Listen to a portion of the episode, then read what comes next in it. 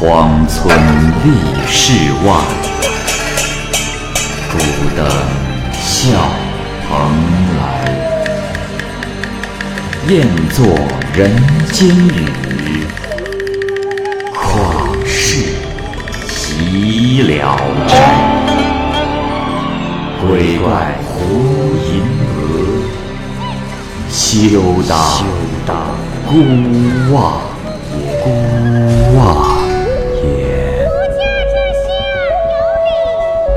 白话《聊斋故事》，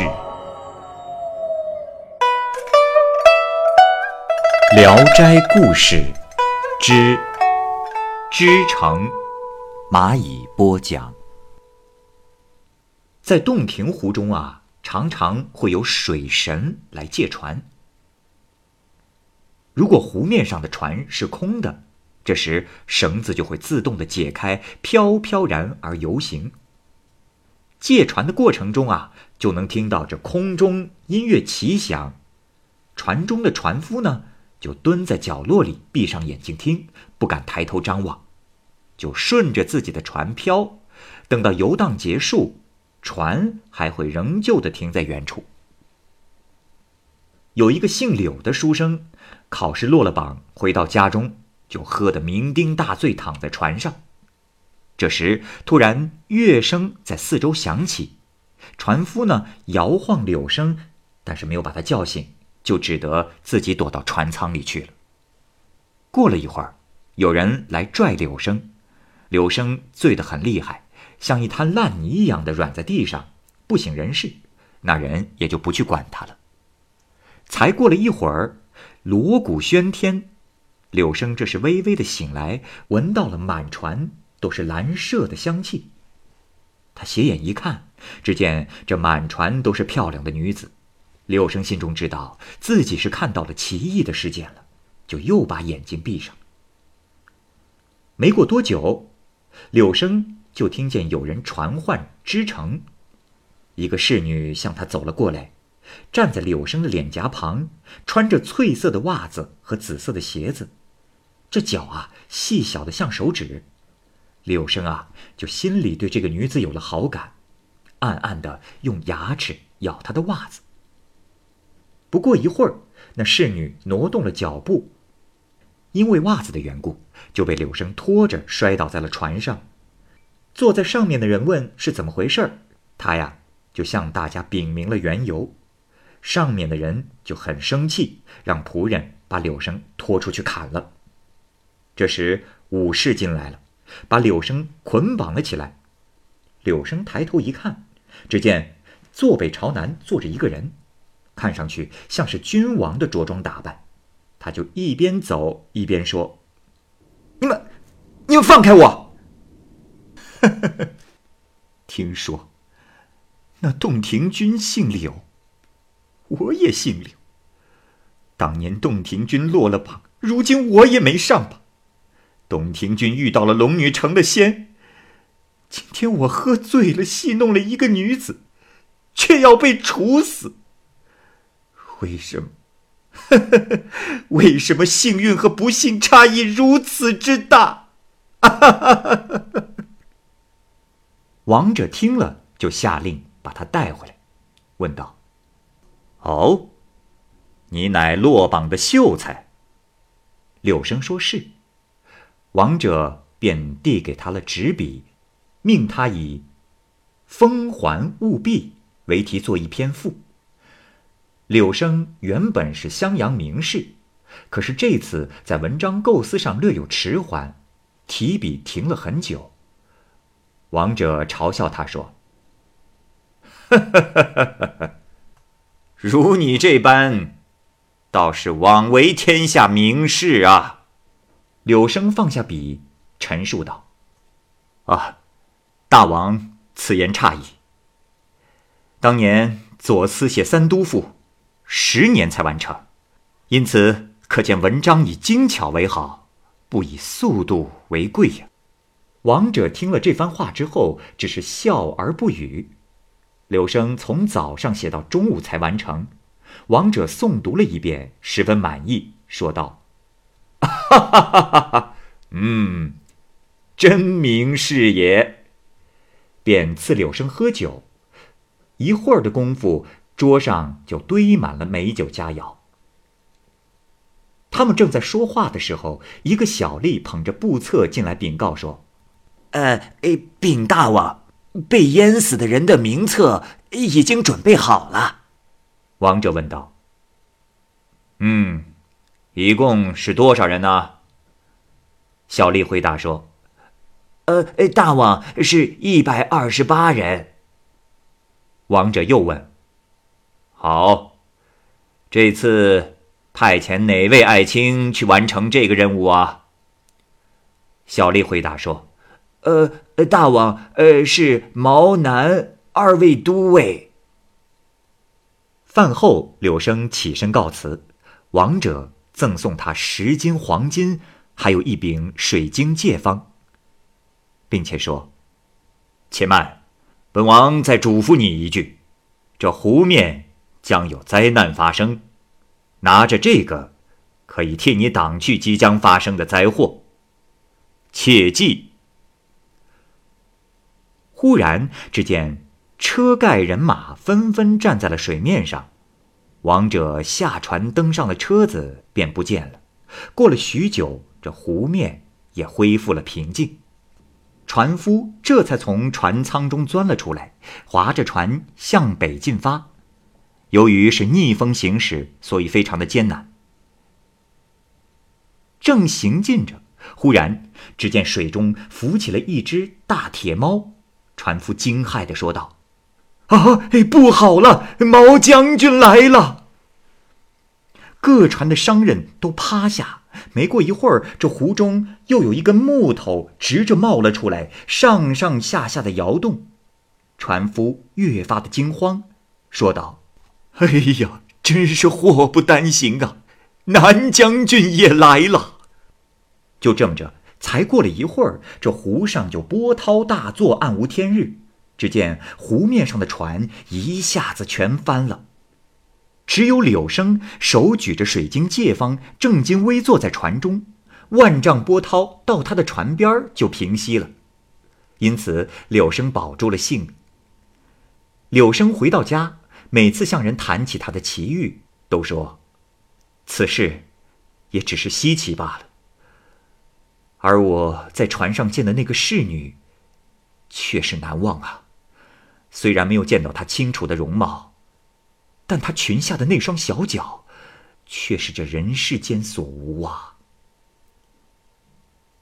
后来，柳生到武昌去出差办事儿，听说此地有一位姓崔的老妇人在卖女儿，可是奇怪的就是，就算有人出一千两，老妇人也不卖。大家都说是因为她家中藏有一柄水晶戒方。声称，如果有人能拿出与他家的借方可以配成一对儿的，就可以把他女儿娶走。柳生很是惊讶，便怀揣借方前去。老妇人看见柳生，非常的开心，让女儿出来见柳生。只见他十五六岁的年纪，生的容貌姣好，美的举世无双。他微微的向柳生行了个礼，就转身进了帷帐。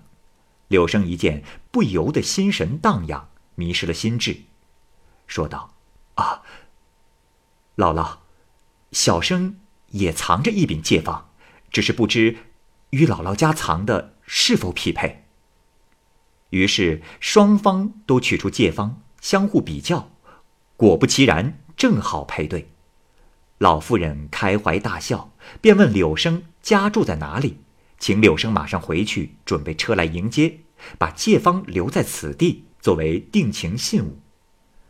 这柳生呢不肯留下借方，老妇人就笑着说：“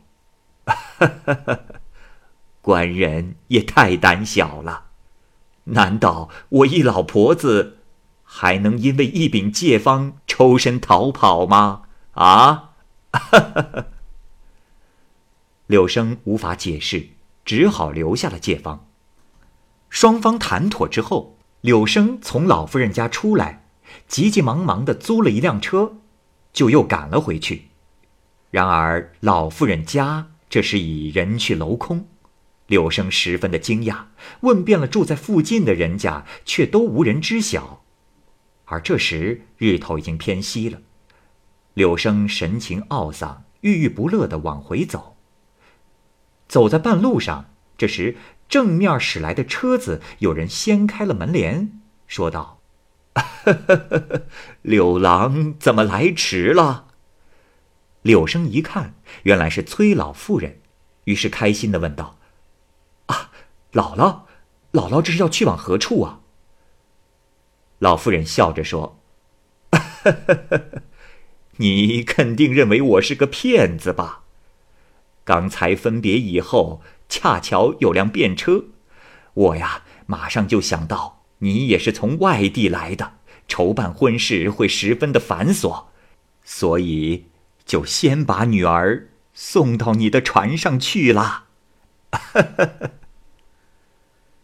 柳生邀请老妇人调转车头，一同回去。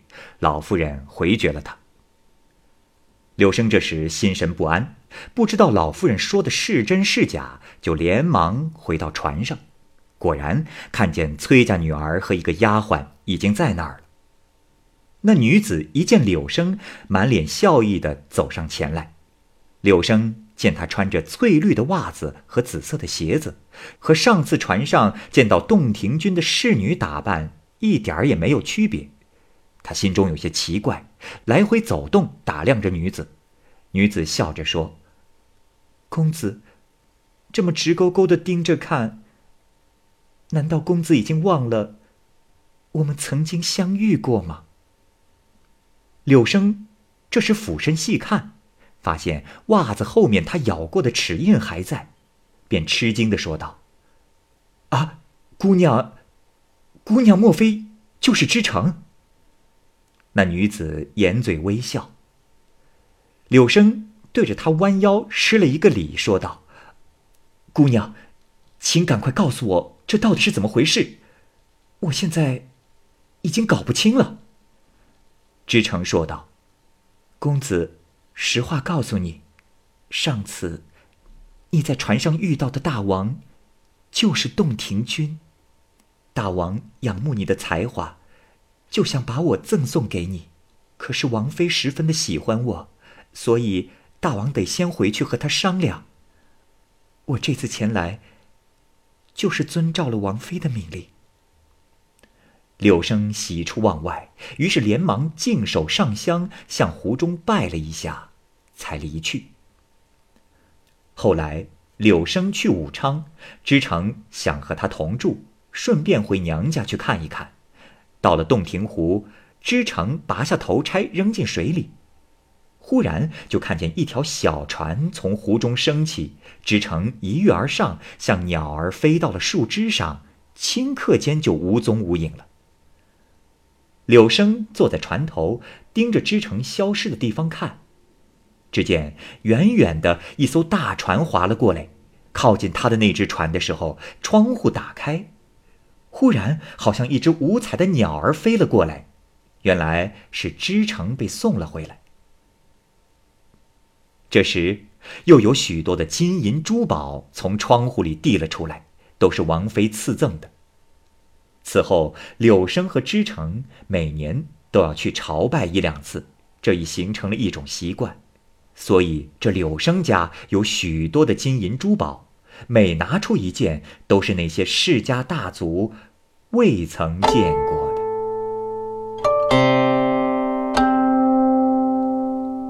相传，唐代书生柳毅遇到龙女，洞庭君就认他做女婿，然后他继承了王位。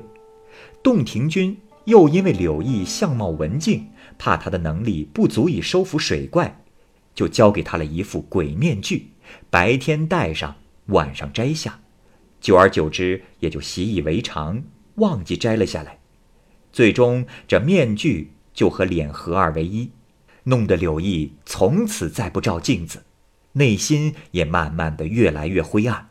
所以每每有往来行人在船上指指点点的时候，柳毅就会怀疑是在指自己。若是行人把手挡在额上，柳毅就怀疑是在看自己。这时湖面上就会风起云涌，来势汹汹，大多数船只都会沉没。因此，第一次上船的人，船夫都会告诉他们这些禁忌，否则的话，就要用牲口去祭拜胡君，才能够安全渡湖。许真君偶然来到洞庭湖，他因为风浪的阻挡不能前行。这真君很生气。就命人将柳毅抓住，送到了郡里的监狱关押。由于没有收押的文书，这狱吏检查囚犯的时候，常常就多出了这么个人，可是却一直不明原因。一天晚上，柳毅托梦给郡守，苦苦哀求他放自己出狱。郡守以人神不同属于一个世界为由，委婉地回绝了他的请求。柳毅就说：“许真君会在某一天来到某个地方。”只要郡守替他求情，一定就可以救得了我。不久，真君果然来了，郡守便带柳毅向他求情，这柳毅最终被释放了。从此以后，湖上的禁忌才解除，从此风平浪静。